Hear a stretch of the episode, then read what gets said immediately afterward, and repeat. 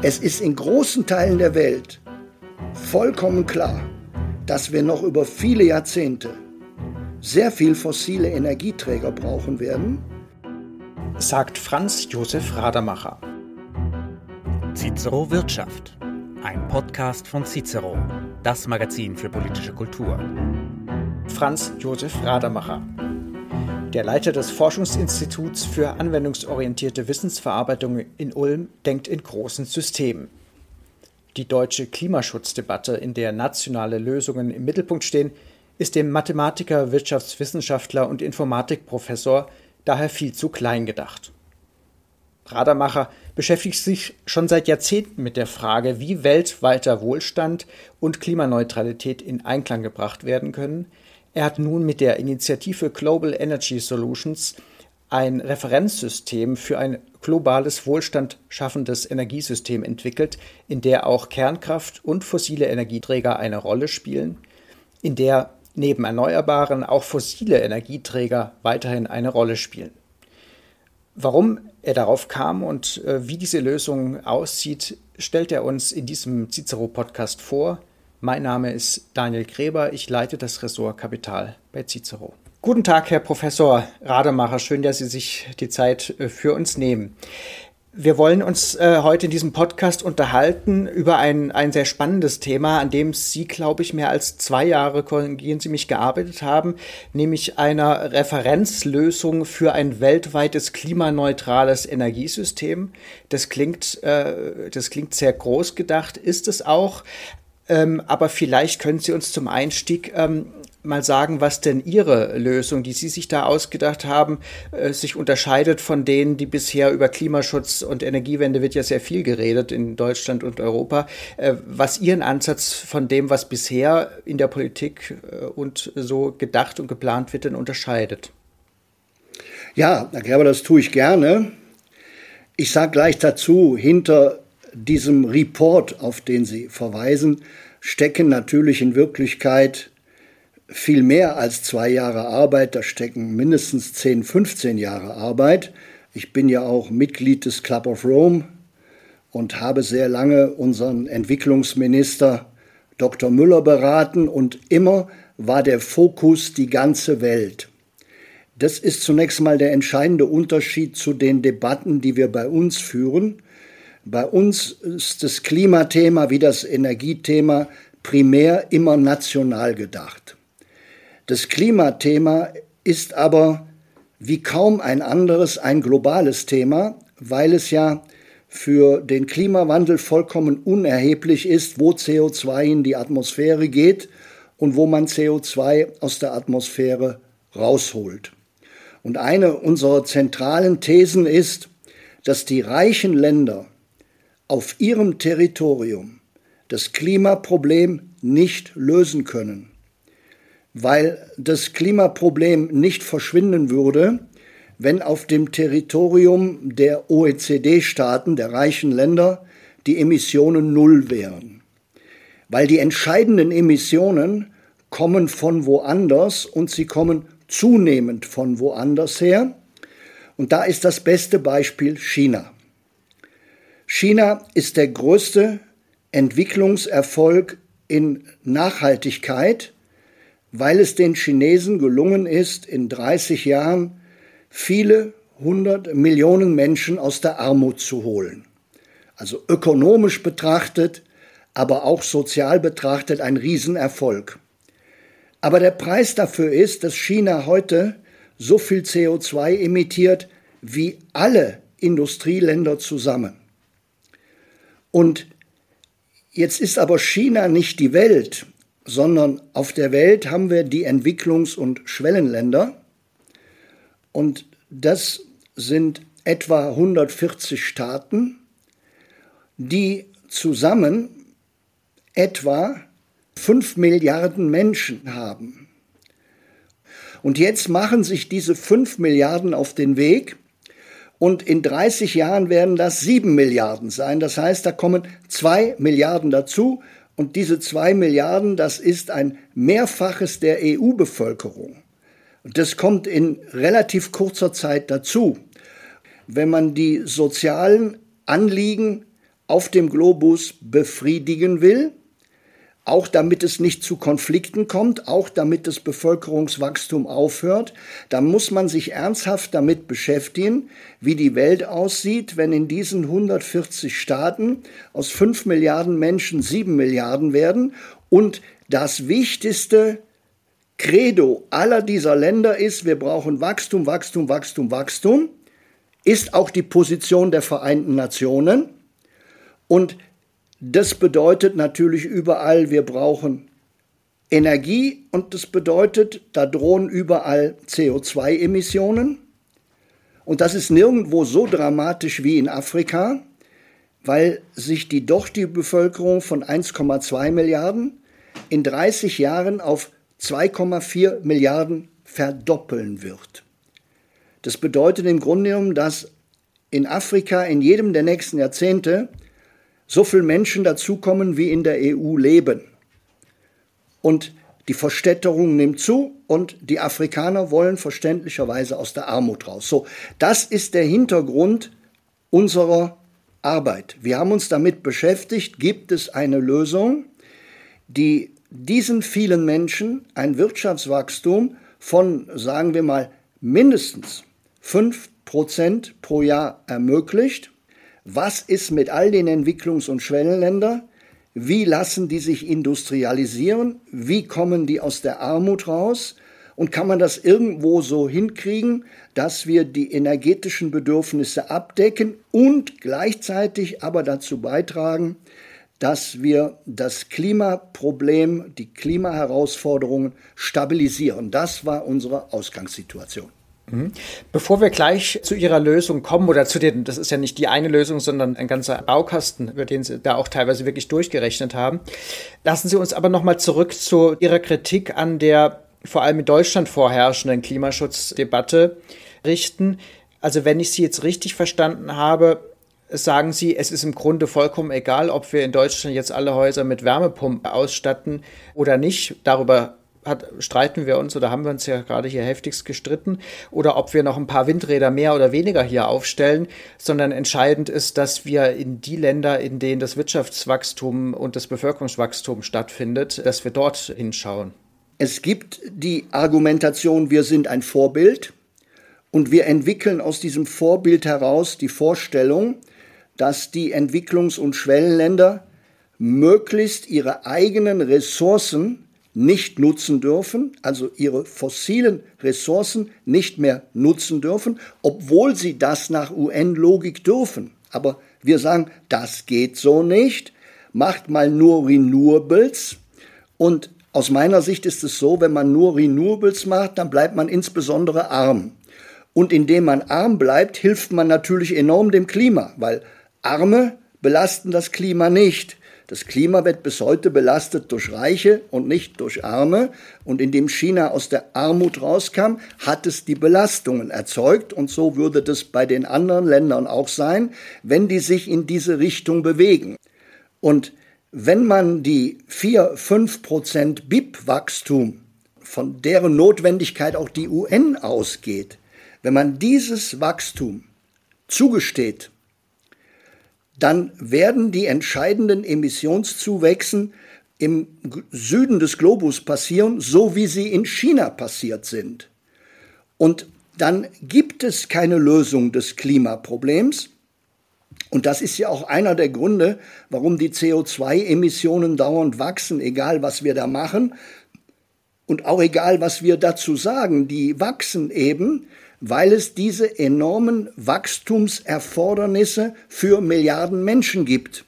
Und deshalb ja, deshalb brauchen wir einen anderen Fokus und aus meiner Sicht müssen wir einen deutlich größeren Geldbetrag aufbringen, um den Ländern des Südens zu helfen, ökonomisch zu wachsen und gleichzeitig sich in Richtung Klimaschutz zu bewegen. Und das können sie nur, wenn sie von uns finanziell substanziell unterstützt werden, immer vorausgesetzt, wir wollen dieses Wachstum. Wenn wir natürlich das Wachstum gar nicht wollen, weil wir sagen, es ist besser, die bleiben jetzt mal 100 Jahre noch arm und dann hinterher, dann können die ja gucken. Aber jetzt ist besser, die kriegen diesen Wohlstand nicht, dann ist eine vollkommen andere Situation. Allerdings gibt es diese Position in der öffentlichen Debatte nicht. Ich habe also noch niemanden gehört, der explizit sagt, wir setzen darauf, dass die armen Länder möglichst arm bleiben und die kriegen Erneuerbare, aber nur so viel, dass es für das Klima kein Problem ist. Und wenn sie dann arm bleiben, dann muss das eben hingenommen werden. Das ist nun mal der Preis, den wir alle miteinander zahlen müssen, um die Katastrophe zu verhindern. Diese Position gibt es so öffentlich nicht. Aber und es gibt die Position, Entschuldigung, wenn ich Sie unterbreche, aber es gibt die Position explizit oder implizit ausgesprochen, äh, wir müssen arm werden. Also wir haben jetzt über unsere Verhältnisse gelebt und wir müssen jetzt verzichten, dem Klima zuliebe.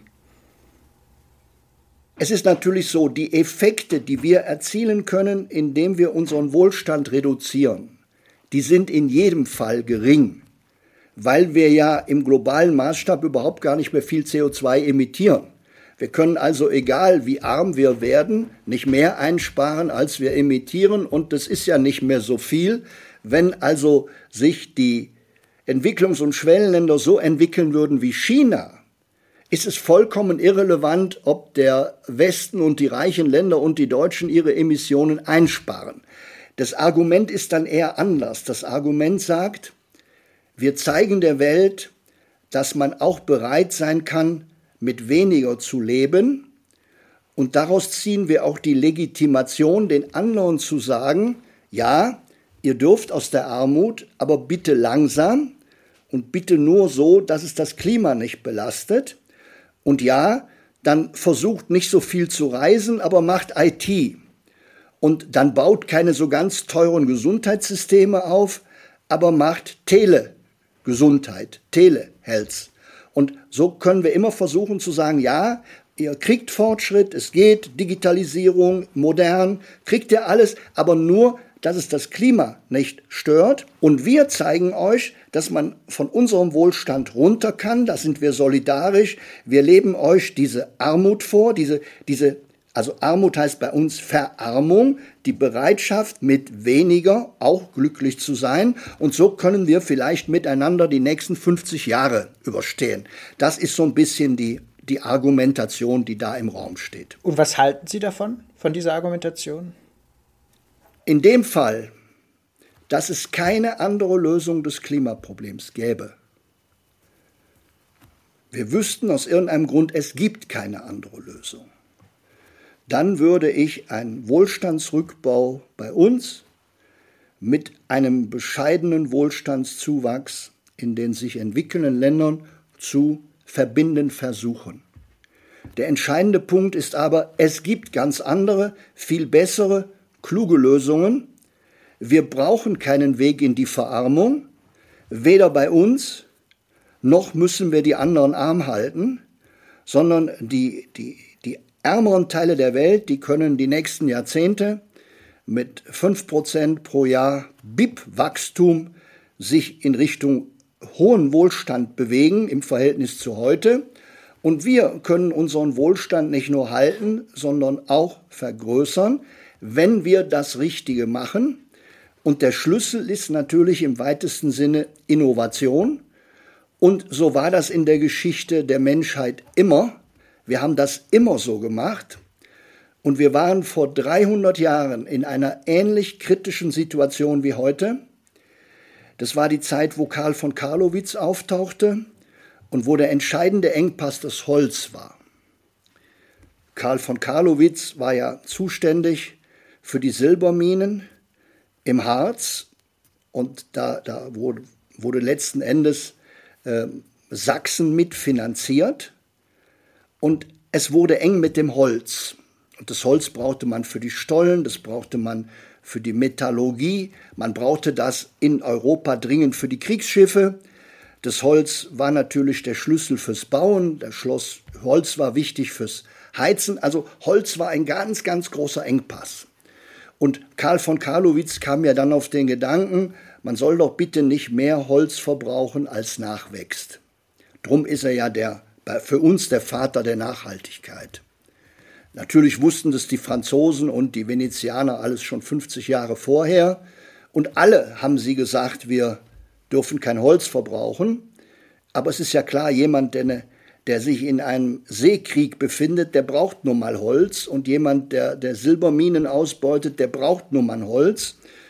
Und man hat das damals so gemacht, dass man dann das Holz bei sich geschützt hat und dann hat man das Holz beim Nachbarn auf irgendeine Weise sich unter den Nagel gerissen, ja.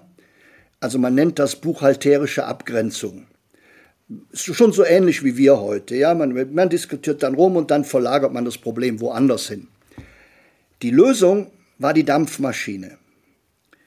Und als die Dampfmaschine da war und man die Kohle nutzen konnte, sind wir in die Situation gekommen, dass sich die Zahl der Menschen in 300 Jahren verzehnfacht hat. Der Wohlstand hat sich verhundertfacht. Keiner hätte sich so etwas vorstellen können. Ich kann mir alles vorstellen, was wir hinkriegen. Wir sind gut, wir sind eine technikorientierte Spezies, mit Innovation und Gehirn werden wir unser Problem lösen. Und wir versuchen das ja in unserem äh, Referenzergebnis dann auch zu beschreiben. Also es gibt überhaupt keinen Grund anzunehmen, es gäbe nur die Strategie der relativen Verarmung. Sondern ganz im Gegenteil, das ist eine Strategie, die wird möglicherweise zum Bürgerkrieg führen und zu Auseinandersetzungen. Und zwar aus dem einfachen Grund, dass sie die Bevölkerung auch allenfalls dann mitnehmen könnten, wenn alle wüssten, dass es keine andere Lösung gibt. Es gibt aber genügend Leute, die wissen, dass es eine andere Lösung gibt. Und die wissen, dass es Leute gibt, die die jetzige Lösung favorisieren aus ganz persönlichen Gründen. Und die versuchen, man, man nennt das ihr Süppchen zu kochen. Also Leute, die auf dieser Schiene der potenziellen Verarmung ihre eigene Agenda betreiben und den anderen diese Agenda aufzwingen wollen und alles tun, dass es die technisch mögliche Alternative nicht gibt, dass sie es nicht schafft, dass man diesen Pfad verhindert, um durch die Verhinderung des Pfades den Verarmungspfad zu erzwingen. Das ist die Ausgangssituation, die wir haben. Deshalb glaube ich, dass es zwei Gründe gibt, warum das scheitern wird. Der erste, es gibt genügend viele Menschen, die verstehen, dass das kein Sachzwang ist, dass wir diesen Weg gehen, sondern dass es Interessen gibt und möglicherweise auch Nichtverständnis, also, also eingeschränktes Verständnis, die uns dahin bringen wollen.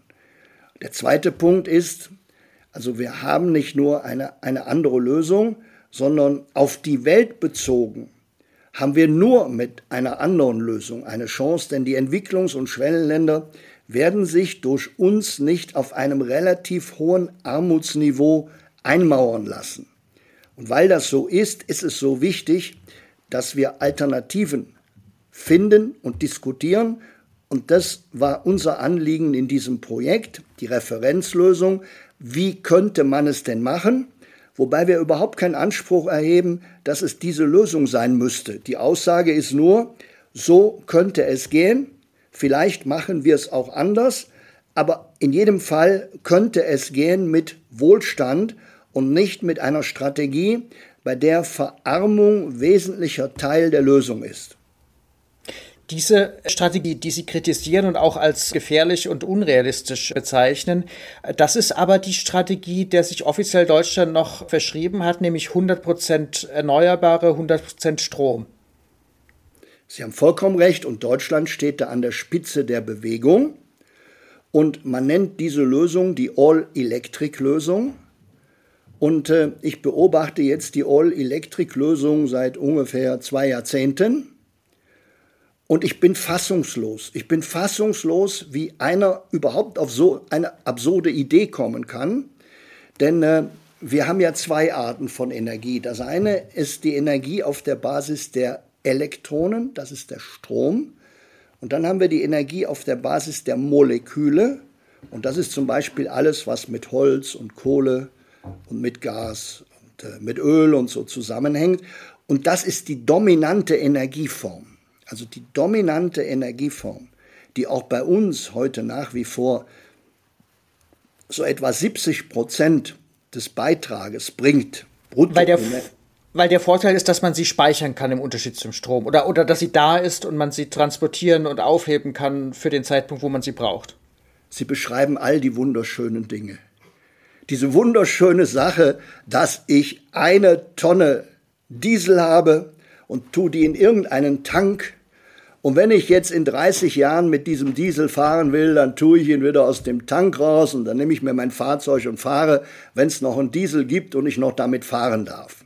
Und ich bin so froh, dass meine Mutter eine Ölheizung hat und da hat sie hat sie noch einen großen Tank und der Tank ist immer voll Öl und ich weiß, meiner Mutter kann nichts passieren, solange wir noch den Strom haben, der diese Ölheizung operativ hält, weil ich weiß, da ist das Öl und da kann auch nicht irgendeiner kommen und sagen, so, das ist jetzt nicht erlaubt und so weiter und so fort, du darfst dein Öl nicht benutzen und dieses Öl kann man auch noch in zehn Jahren benutzen. Das heißt, man hat eine unglaublich hohe Energiedichte, man, man hat in, ein, in einem, sagen wir mal, Kubikmeter ganz, ganz viel Energie. Man kann das auch noch alles wunderbar transportieren um die ganze Welt und und damit hat man an vielen Stellen ausgesorgt. Das ist ja die große Attraktivität der Welt der Moleküle im Unterschied zur Welt der Elektronen, weil die Elektronen sind ja eine unglaublich flüchtige Energie, die wenn sie denn entsteht, auch sofort zu 100 Prozent benutzt werden kann und nicht nur kann, sondern muss. Wenn also zu viel im Netz ist, es keinen Abnehmer gibt, kollabiert das Netz. Natürlich gibt es auch die andere Seite, wenn zu wenig da ist für die Wünsche der Abnehmer, dann kollabiert das Netz auch. Das heißt, sobald ich in der Welt bin, wo ich nur noch Strom habe, muss ich sehr präzise ein hochkomplexes Netz fahren, bei dem immer die erzeugte Stromenergie der abgenommenen Stromenergie entspricht. Da fragt man sich ja, warum tut sich das einer an? Nun, wir haben uns das angetan, weil Strom ja viele praktische Vorteile hat. Für viele Anwendungen ist Strom angenehm, aber es war doch nie die dominante Größe. Es war immer eine vergleichsweise kleine Größe. Jetzt kam mit Photovoltaik und mit Solar, kam jetzt etwas Neues ins Spiel und hat bei manchen die Vorstellung hervorgerufen, das ist jetzt die Lösung der Zukunft. Das, das ist irgendwie sauber. Man kann zwar darüber streiten, wie sauber ein Windrad ist in seiner Entstehung und in dem, was es so anrichtet, aber sagen wir mal, man kann sagen, das ist eine sehr saubere Angelegenheit, steht da in der frischen Luft. Und, und, diese Photovoltaik, das sieht doch alles schön sauber aus und so. Das ist doch viel sauberer als diese dreckige Kohle, wo da irgendein Dreck rauskommt, in die Luft geht. Also klar, viele Leute haben sich fast träumerisch in die Vorstellung verheiratet, der Strom mit diesen neuen Erneuerbaren, das wäre es jetzt. Mich erinnert das an die Leute, für die das Motto gilt, wenn du nur einen Hammer hast, sieht die ganze Welt aus wie ein Nagel. Also das Problem, wie wir mit dem Klima zurechtkommen, das war bei diesen Leuten jetzt mit diesem Strom gefüttert. Man hatte diesen Strom im Kopf. Und für alle Probleme, sei das jetzt das Heizen oder das Autofahren oder die Stahlherstellung oder die Zementherstellung, für alles sollte es jetzt der Strom sein, weil man hatte ja nur den Strom also war alles andere ein Nagel. Alles musste mit Strom gehen. Und das sind jetzt die, die Verfechter dieser All-Electric-Lösung, die wollen uns auf den Pfad bringen, dass es nur den Strom gibt. Jetzt haben sie gemerkt, geht nicht. Dann haben sie einen kleinen, einen ganz kleinen Kompromiss zugelassen. Sie haben gesagt, okay, du darfst auch aus diesem Superstrom, den wir zu 100 Prozent wollen, da darfst du dir, wenn es unbedingt sein muss, auch ein paar Moleküle selber bauen. Und diese Moleküle sind der grüne Wasserstoff in der Logik der Leute, die All-Electric sind, weil für All-Electric-Leute gibt es den Wasserstoff nur in der Form, dass ich erst einmal mit den Erneuerbaren den Strom herstelle und dann mit einem großen Aufwand mir daraus einen Wasserstoff mache. Und das sind jetzt die Atome, die ich zulasse. Und in dem Umfang, wie ich das mit dem Strom so direkt nicht hinkriege, darf ich jetzt diese guten Atome benutzen, die ich mir aber selber aus dem erneuerbaren Strom erst einmal gebaut habe. Im Zweifelsfall ersetzen die das Gas. Ist ja auch ein Gas. Okay, kann ich sagen, wie mit Gas. Ich speichere das, ich transportiere das Und dann, wenn gar nichts geht mit der Sonne und dem Wind, dann verbrenne ich eben dieses wunderbare Material, das manche den Champagner der Energiewende nennen. Ganz teuer, energetisch unglaublich aufwendig, mit vielen praktischen Problemen verbunden, erlaube ich mir dieses bisschen Moleküle, aber nur unter der Bedingung, dass das aus den neuen Erneuerbaren entsteht, womit die ihr Monopol behalten. Und das ist, was man jetzt verstehen muss. Für einen All-Electric-Menschen ist das Monopol der Erneuerbaren und insbesondere das Monopol der neuen Erneuerbaren. Das ist die neue Religion, die natürlich, weil sie ein Monopol erzeugt, ökonomisch betrachtet für die, die ökonomisch dieses Monopol für ihre eigene Wertschöpfung nutzen wollen, nichts anderes ist wie eine offene Goldbox. Also, wenn man uns alle auf diesen Pfad zwingen kann, dann kann man auf diesem Weg bewirken, dass ganz viel Geld der Bürger und ganz viel Geld des Staates dafür eingesetzt werden, diese neuen Erneuerbaren zu erzeugen und dann eventuell auch noch den grünen Wasserstoff aus diesen neuen Erneuerbaren zu erzeugen und uns alle zu zwingen, dieses enorm teure System zu finanzieren und ansonsten mit den Folgen zu leben, die dieses System natürlich auch hat, nämlich dass trotzdem nicht immer genügend viel Energie da ist, weshalb ich dann anfangen muss, Nachfragemanagement zu betreiben. Jetzt werden wir in Nachfragemanagement gezwungen. Wir müssen uns damit beschäftigen, wann benutzen wir Energie, wann benutzen wir nicht. Und der nächste Punkt ist natürlich, wenn ich Nachfragemanagement betreiben will, dann muss ich überall messen, messen, messen, messen, messen. Ich brauche überall sogenannte Meters. Ich muss überall in dieses System wissen, was gerade los ist und was irgendwelche Leute entnehmen und was andere Leute einspeisen, damit ich dieses System irgendwie stabil halten kann. Und dann kann ich natürlich sagen, ja, das ist modern das ist Digitalisierung, jetzt haben wir hier Metering, das ist doch super. Aber man gießt, vergisst völlig, dass wir das früher alles gar nicht brauchten. Denn wir hatten früher Strom, wir mussten nicht überall Metering machen. Wir mussten nicht überall Netze bauen. Wir hatten überall genügend Strom und mussten uns mit Strom gar nicht beschäftigen. Und jetzt haben wir das angeblich viel bessere System, müssen uns mit all dem beschäftigen, müssen aber auch finanzieren, dass die Voraussetzungen geschaffen werden, dass man sich überhaupt mit dem beschäftigen kann. Und diese ganzen Folgen, das ist das, was uns jetzt belastet. Gut, was ist denn Ihre Lösung? Also unsere Lösung entscheidet sich von der anderen Lösung zunächst einmal durch einen sehr einfachen Gedanken. Und der sagt, wir hatten bisher Nuklear, wir hatten bisher Fossil und aus irgendeinem Grund sind die ja bei uns des Teufels. Und das ist vor allen Dingen ist das alles dreckig, dreckig, dreckig. Der Dreck muss weg. Naturwissenschaftlich betrachtet ist aber nicht die Kohle, ist nicht das Öl, ist nicht das Gas das Problem, sondern das Problem ist, wenn man Kohle, Öl oder Gas verbrennt und das dabei frei werdende CO2 in die Atmosphäre geht. Also wer die Dinge zu Ende denkt, weiß, das Problem ist CO2 in der Atmosphäre. Und der, der einfache Satz, der jetzt heute international ins Spiel kommt, heißt, es sind nicht die fossilen Energien das Problem, es sind die fossilen Emissionen. Also anders ausgedrückt, wenn ich denn fossile Energieträger nutze, dann muss ich aber verhindern, dass es fossile Emissionen gibt. Und die Methode dafür ist das sogenannte Carbon Capture. Kostet Geld, wie alles.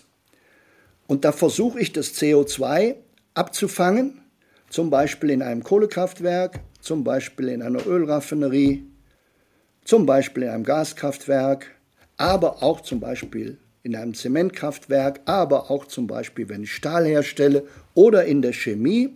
Wo immer ich die fossilen Energieträger einsetze, ist mein Ziel, das CO2 abzufangen, damit es nicht in die Atmosphäre kommt. Und wenn es mir gelingt, das CO2 sehr weitgehend abzufangen, dann habe ich auch die Option, neben den alten und den neuen Erneuerbaren und möglicherweise nuklear auch die fossilen Energieträger weiter zu nutzen. So, das heißt nicht nur fossil, sondern in unserer Lösung sagen wir, unter heutigen Bedingungen muss ein vernünftiges Energiesystem auf zwei Schultern ruhen. Und das eine sind Erneuerbare, insbesondere neue Erneuerbare. Und das andere sind in unserer Sprache zuverlässig steuerbare Energien.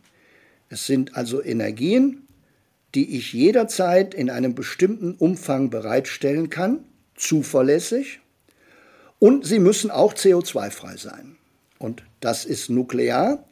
Das ist aber auch der fossile Weg, wenn ich das CO2 abfange. Und diese 50-50-Thematik, die hängt natürlich damit zusammen, dass der erneuerbare und vor allen Dingen der neue erneuerbare Anteil, der ist eben fluktuierend oder wie man sagt, volatil. Das heißt, die Energie ist mal da und sie ist mal nicht da. Und wenn ich jetzt zum Beispiel die Windkraftwerke ausbaue, dann heißt das unvermeidbar, es ist mal viel zu wenig Energie da für das, was im Mittel kommt, ist oft viel zu wenig da im Verhältnis zum Mittel. Dafür ist manchmal viel zu viel da im Verhältnis zum Mittel. Und jetzt muss ich versuchen, dass ich eine andere Komponente habe, die das ausgleichen kann.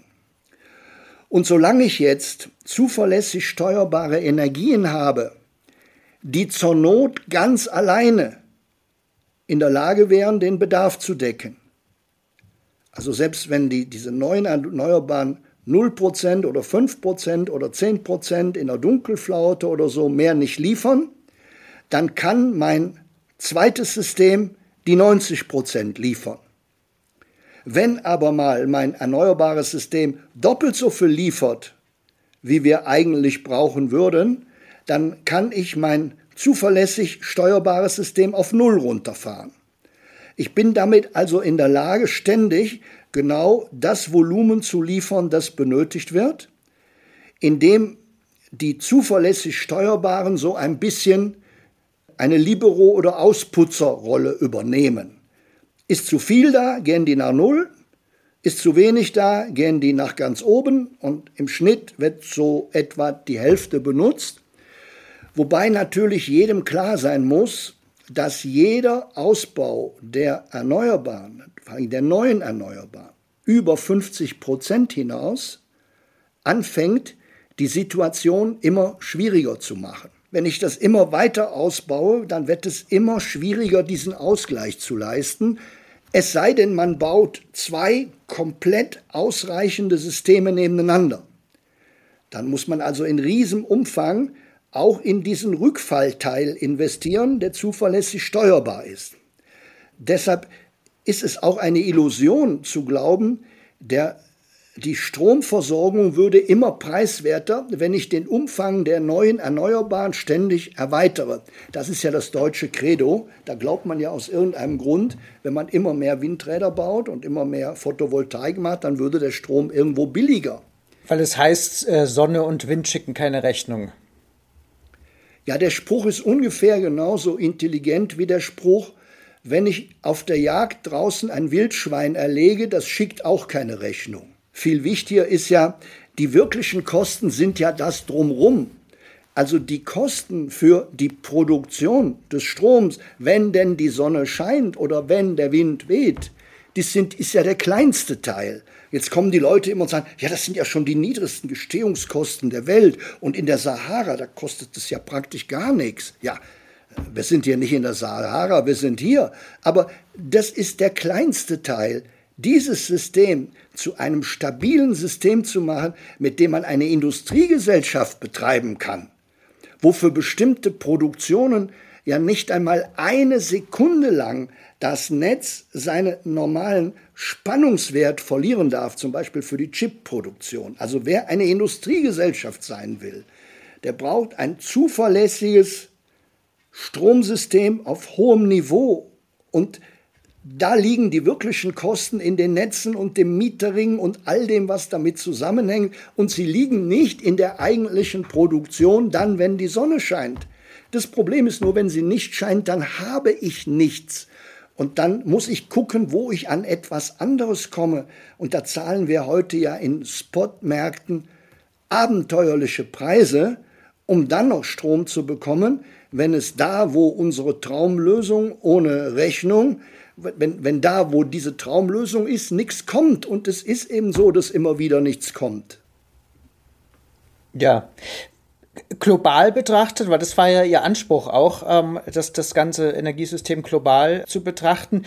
Was für einen Anteil von Erneuerbaren, also vor allem Wind und, und Solar, sehen Sie denn da als realistisch? Also wir, wir haben eben eine Faustformel, die heißt 50-50.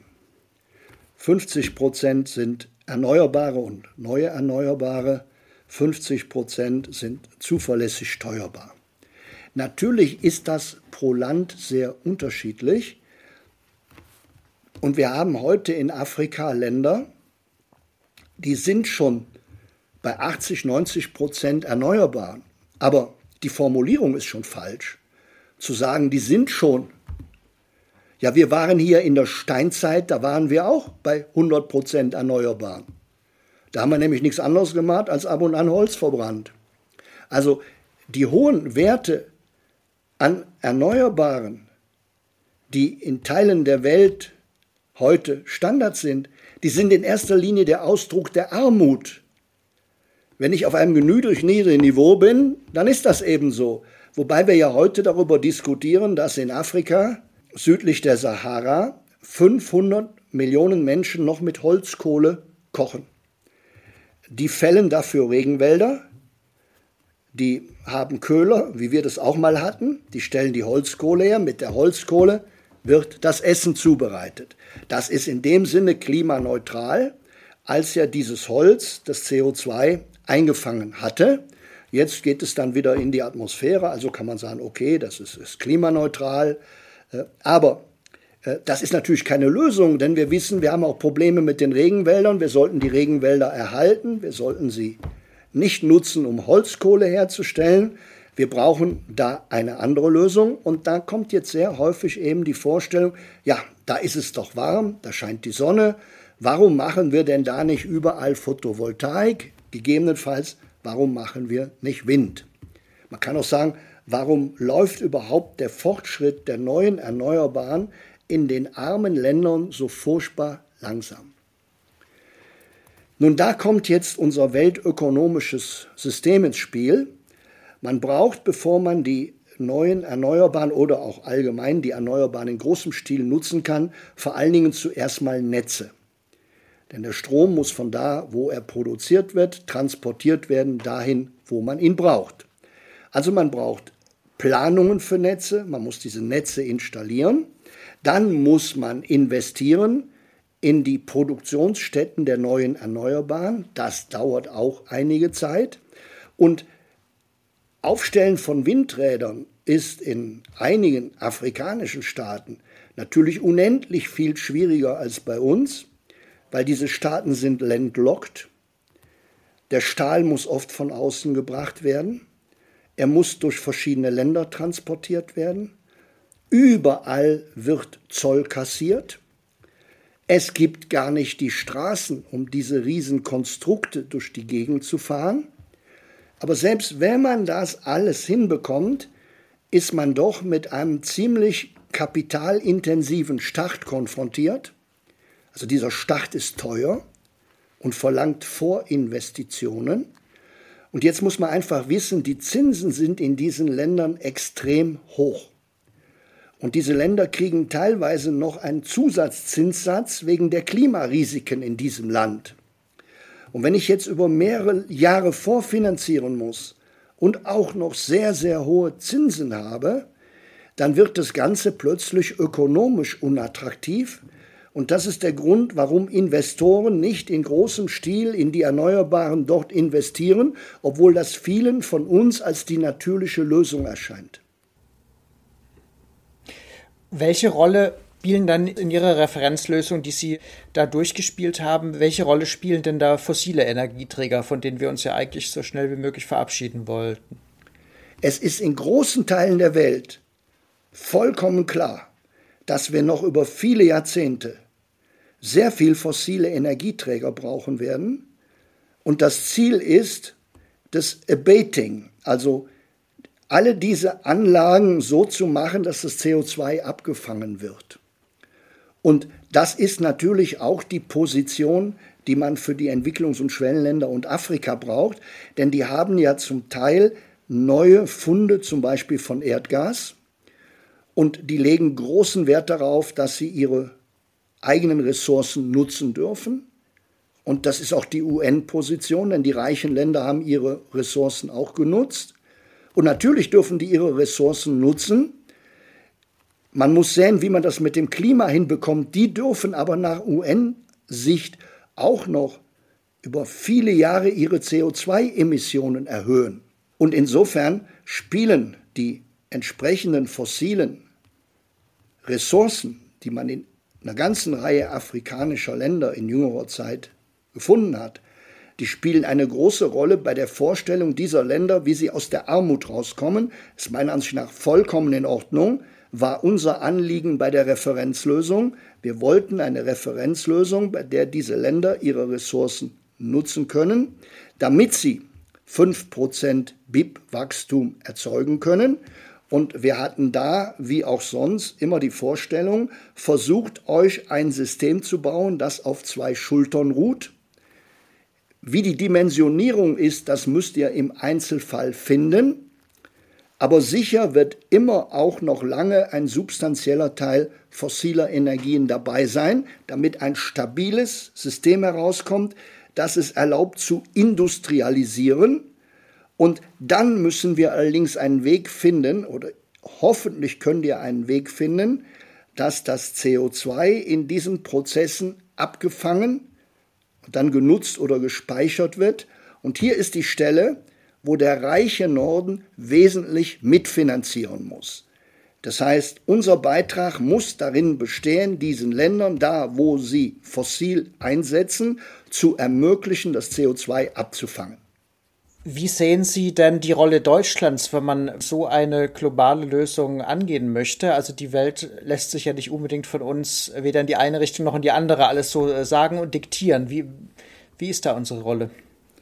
Also ich werde jetzt versuchen, wenn das schon die letzte Frage ist, drei, drei Gedanken doch noch einzubringen. Denn in unserer Lösung spielen ja die Nature-Based Solutions eine zentrale Rolle.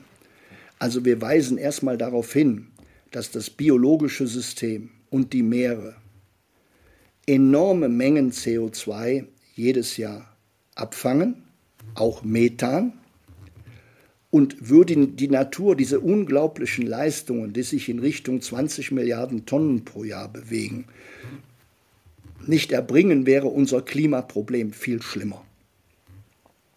Darum haben wir einen großen Fokus darauf zu finanzieren, dass der Regenwald stehen bleibt. Wir haben den Fokus darauf, dass man auf einer Milliarde Hektar klug aufforstet in den Tropen. Wir haben eine große Konzentration darauf, dass man auf einer Milliarde degradierter Böden in der Landwirtschaft die Bodenqualität substanziell verbessert und dass man insbesondere den Humusaufbau massiv stärkt. Und das ist gut für die Böden, das ist gut für Wasser, das ist gut für Biodiversity, aber holt sehr viel CO2 aus der Atmosphäre. Und das Land, was da unglaubliche Fortschritte erzielt hat in den letzten Jahrzehnten, ist Brasilien. Also es lohnt sich, sich anzuschauen, wie Brasilien das macht. Die Nature-Based Solutions inklusive einem konsequenten Schutz der Regenwälder, was auch bedeutet, dass man dafür zahlt, dass sie stehen bleibt, damit wir uns gleich richtig verstehen. Ja? Es gibt das alles nicht umsonst. Es muss bezahlt werden. Und natürlich müssen die reichen Länder wesentlich die Gelder aufbringen. Und sei es, dass wir die Gelder aufbringen, indem wir CO2-Reduktionsanforderungen, die wir an uns selber stellen, erlauben, dadurch zu begleichen, dass man mit seinem Geld zum Beispiel in den Regenwäldern Wirkung erzeugt. Das alles ist ein großer Teil unserer Lösung. Ich würde sagen, die Nature-Based Solutions sind schon ungefähr ein Drittel. Dann gehen wir zu dem zweiten Teil. Und da ist äh, unser Ansatz wesentlich geprägt vom Montrealer Protokoll. Wir hatten mal eine ähnliche Situation wie heute beim Ozon. Und da war vor allen Dingen der Westen irritiert, weil er war selber betroffen, zum Beispiel in Australien. Und äh, es ging wieder darum, alte Technologien für Kühlschränke durch neue zu ersetzen. Wir hatten die neuen, aber die Afrikaner, die Chinesen legten großen Wert darauf, dass sie noch 20 Jahre lang die Kühlschränke bauen durften, die wir schon immer gebaut haben. Das ist dasselbe Gerechtigkeitsproblem, was wir jetzt bei CO2 haben. Und dann haben wir mit den anderen zusammen das Problem so gelöst, dass wir gesagt haben, okay, ihr kriegt die neue Technik, wir zahlen alle Differenzkosten. Wenn ihr auf die neuen Kühlschränke geht, das soll euch nicht mehr kosten als die, die ihr bisher habt, die wir auch hatten. Und auf dieser Ebene hat man sich geeinigt. Wir haben auch die Zahlungen aufgebracht, es hat funktioniert. Und das Ozonloch ist heute kein Thema mehr. So, und, und das führt ja jetzt zu der Frage Nummer drei. Ähm, was würde man sich denn eigentlich von Deutschland erhoffen? Oder was erhoffe ich mir von klugen Köpfen für die nächste Klimakonferenz? Denn auf dieser Klimakonferenz wird das Thema, das wir heute diskutieren, ein zentrales Thema werden. Und gerade die, die arabische Welt fährt das Thema, die fossilen Energieträger sind nicht das Problem, die fossilen Emissionen sind das Problem. Also gut, wir müssen jetzt überlegen, wie wir denn diese fossilen Emissionen dann bei den Entwicklungs- und Schwellenländern, wie wir diese Emissionen abfangen, weil diese Länder dürfen ihre fossilen Ressourcen nutzen und müssen kein CO2 abfangen die dürfen ihr CO2 zusätzlich in die Atmosphäre tun, auch wenn wir das nicht wollen. Deshalb müssen wir eben einen Deal machen. Und unser Vorschlag läuft eben darauf hinaus, dass wir finanziell betrachtet für jeden Menschen in diesen Ländern das Geld aufbringen, um etwa zwei Tonnen CO2 pro Jahr abzufangen. Und das Geld, das wir aufbringen, ist gerechnet zu einem mäßigen Vermeidungspreis für CO2 bei uns, nämlich mit 100 Euro pro Tonne CO2. Also, wenn man etwa in diesen Größenordnungen denkt, dann werden Transfers nötig, die, die sich schon auf Summen hoch bewegen, die, die mit mit allem eingerechnet sich über eine Billion bewegen. Man muss wissen, wir haben heute eine Entwicklungshilfe mit, mit anderen Mechanismen, die bewegt sich auf 200 Milliarden zu. Wir haben ein Versprechen, Klimahilfe von 100 Milliarden. Wir diskutieren jetzt seit der letzten Konferenz ernsthaft über Loss und Damages. Aber Sie merken, wir sind in der Größenordnung von ein paar 100 Milliarden. Wir müssen über die Billionengrenze raus.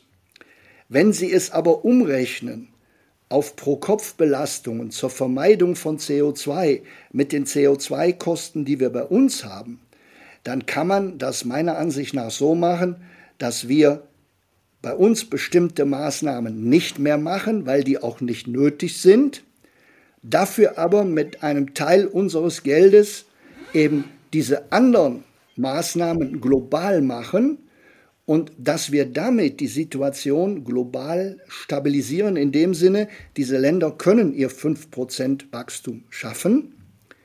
Die Schlüsselzahl bei uns ist, die können ihr BIP von 20 Billionen auf 80 Billionen erhöhen in 30 Jahren. Und wir können das so hinkriegen, dass die Welt, wenn das alles richtig gemacht ist, relativ nah bei Klimaneutralität ist Spätestens bis 2070 ist das alles zu schaffen. Bis 2050 ist man schon sehr nah daran. Also die Referenzlösung hat dieses Potenzial. Ja, da sollte Deutschland jetzt eine führende Kraft werden. Wir waren in der Technik gut, wir waren vorne. Und dann, dann haben wir, dann hatten wir Narrative, dass CO2 in die Erde verpressen ungefähr so schlimm ist wie Atommüll. Wir hatten Narrative, dass man daran sterben könnte. Die waren bei uns zum Schluss so weit ausgeixt, dass wir sogar verboten haben, das CO2 zu exportieren. Es darf überhaupt nicht entstehen, weil, weil das gibt Lock-in-Effekte und das ist alles falsch. Das darf alles nicht sein. Ich sag mal andersrum, das würde die Monopolstellung des Pfades gefährden, auf den man setzte, nämlich den All-Electric-Pfad.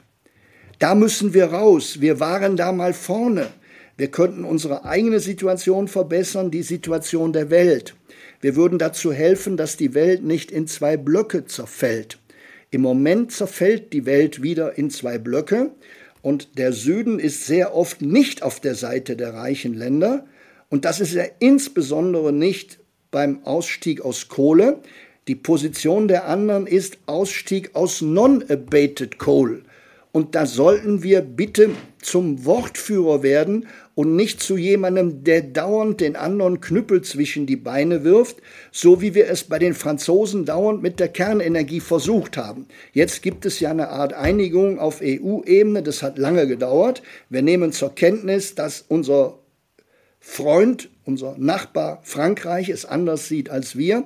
Wir sollten auch zur Kenntnis nehmen, dass die Welt das mit der Kohle anders sieht und wir sollten helfen, den Weg von Non-Abated Coal zu bereiten und das kostet auch Geld. Aber es macht eben einen riesen Unterschied, ob alle Kohlekraftwerke CO2 in den Himmel pusten und nicht dann immer sagen, du bist der Böse, du bist der Böse, du bist der Böse mit deiner dreckigen Kohle, aber es ändert sich nichts. Oder ob ich den anderen dafür gewinne, das CO2 abzufangen und dann bin ich einen Großteil der CO2-Emissionen relativ schnell los. Gut, sehen Sie denn aber schon eine Bereitschaft in Deutschland in diese Richtung umzudenken? Also Deutschland ist im Moment dabei umzudenken. Unser Wirtschaftsminister war ja in Norwegen und die Norweger haben ja angeboten, alles CO2, das die Europäer in diesem Jahrhundert produzieren werden, bei sich in alten Öl- und Gaskavernen im Meer vor der norwegischen Küste zu verpressen. Alles, was in diesem Jahrhundert kommt. Und, und der Verpressungspreis 30 Euro pro Tonne CO2. Natürlich, man muss abfangen, das ist der teuerste Teil, man muss transportieren, dann muss man verpressen. Also bei uns tut sich jetzt was, bei uns braucht man dann aber immer eine Brücke. Also im Moment läuft die Diskussion so, man darf das bei den Hard-to-Abate Sectors, also da, wo man nicht naheliegend elektrifizieren kann, da wollen wir es jetzt erlauben. Das ist ein großer Schritt vorwärts und das betrifft zum Beispiel dann Zementproduktion. Das betrifft vielleicht und hoffentlich auch den Stahl. Es würde auch betreffen die Erzeugung von Wasserstoff, klimaneutralen Wasserstoff, wenn man erlauben würde, den aus Gas zu produzieren, wenn man das CO2 abfängt. Das ist eine Variante, die hat Herr Habeck schon mit Norwegen diskutiert. Also die Norweger holen das Gas aus der Erde, fangen das CO2 gleich ab, tun es gleich wieder runter und schicken uns über die Pipeline den Wasserstoff, von dem wir dann wissen, er ist klimaneutral, auch wenn er in unserem Sinne kein grüner ist. Das sind jetzt so diese, diese Brücken, die man baut, damit Leute, die sich in Narrativen verbissen haben, äh, sich daraus langsam lösen können, ohne ihr Gesicht zu verlieren. Ja gut, dann machen wir es erstmal für die harte Abate Sectors und dann machen wir Erfahrungen, bauen die ersten Pipelines für CO2. Und wenn wir da mal weiterkommen und sehen, dass wir an der anderen Stelle nicht weiterkommen, dann glaube ich, werden wir schon die Kurve kriegen. Wir werden die Kurve kriegen aus schierer ökonomischer Notwendigkeit. Da gehe ich mal von aus. Also ich gehe nicht davon aus, dass wir das, was wir jetzt beschlossen haben, dass wir das in Stein gemeißelt haben. Ich glaube nicht, dass wir die Erneuerbaren auf 80, 90 Prozent ausbauen werden. Das ist ein Umdenkprozess, der hat jetzt begonnen und da ist dieses Carbon Capture zumindest mal für Hard Bait Sectors ist eine, sagen wir mal, Übergangsbrücke und an der wird jetzt politisch ernsthaft gearbeitet. Dann danke ich Ihnen doch für diese doch optimistischen Ausblick am Ende und bedanke mich sehr für das interessante Gespräch, Herr Professor Rademacher. Das war der Cicero-Podcast Wirtschaft. Sie finden alle Folgen auf cicero.de und auf den bekannten Podcast-Plattformen. Vielen Dank. Ja, ich danke Ihnen. Cicero Wirtschaft, ein Podcast von Cicero, das Magazin für politische Kultur.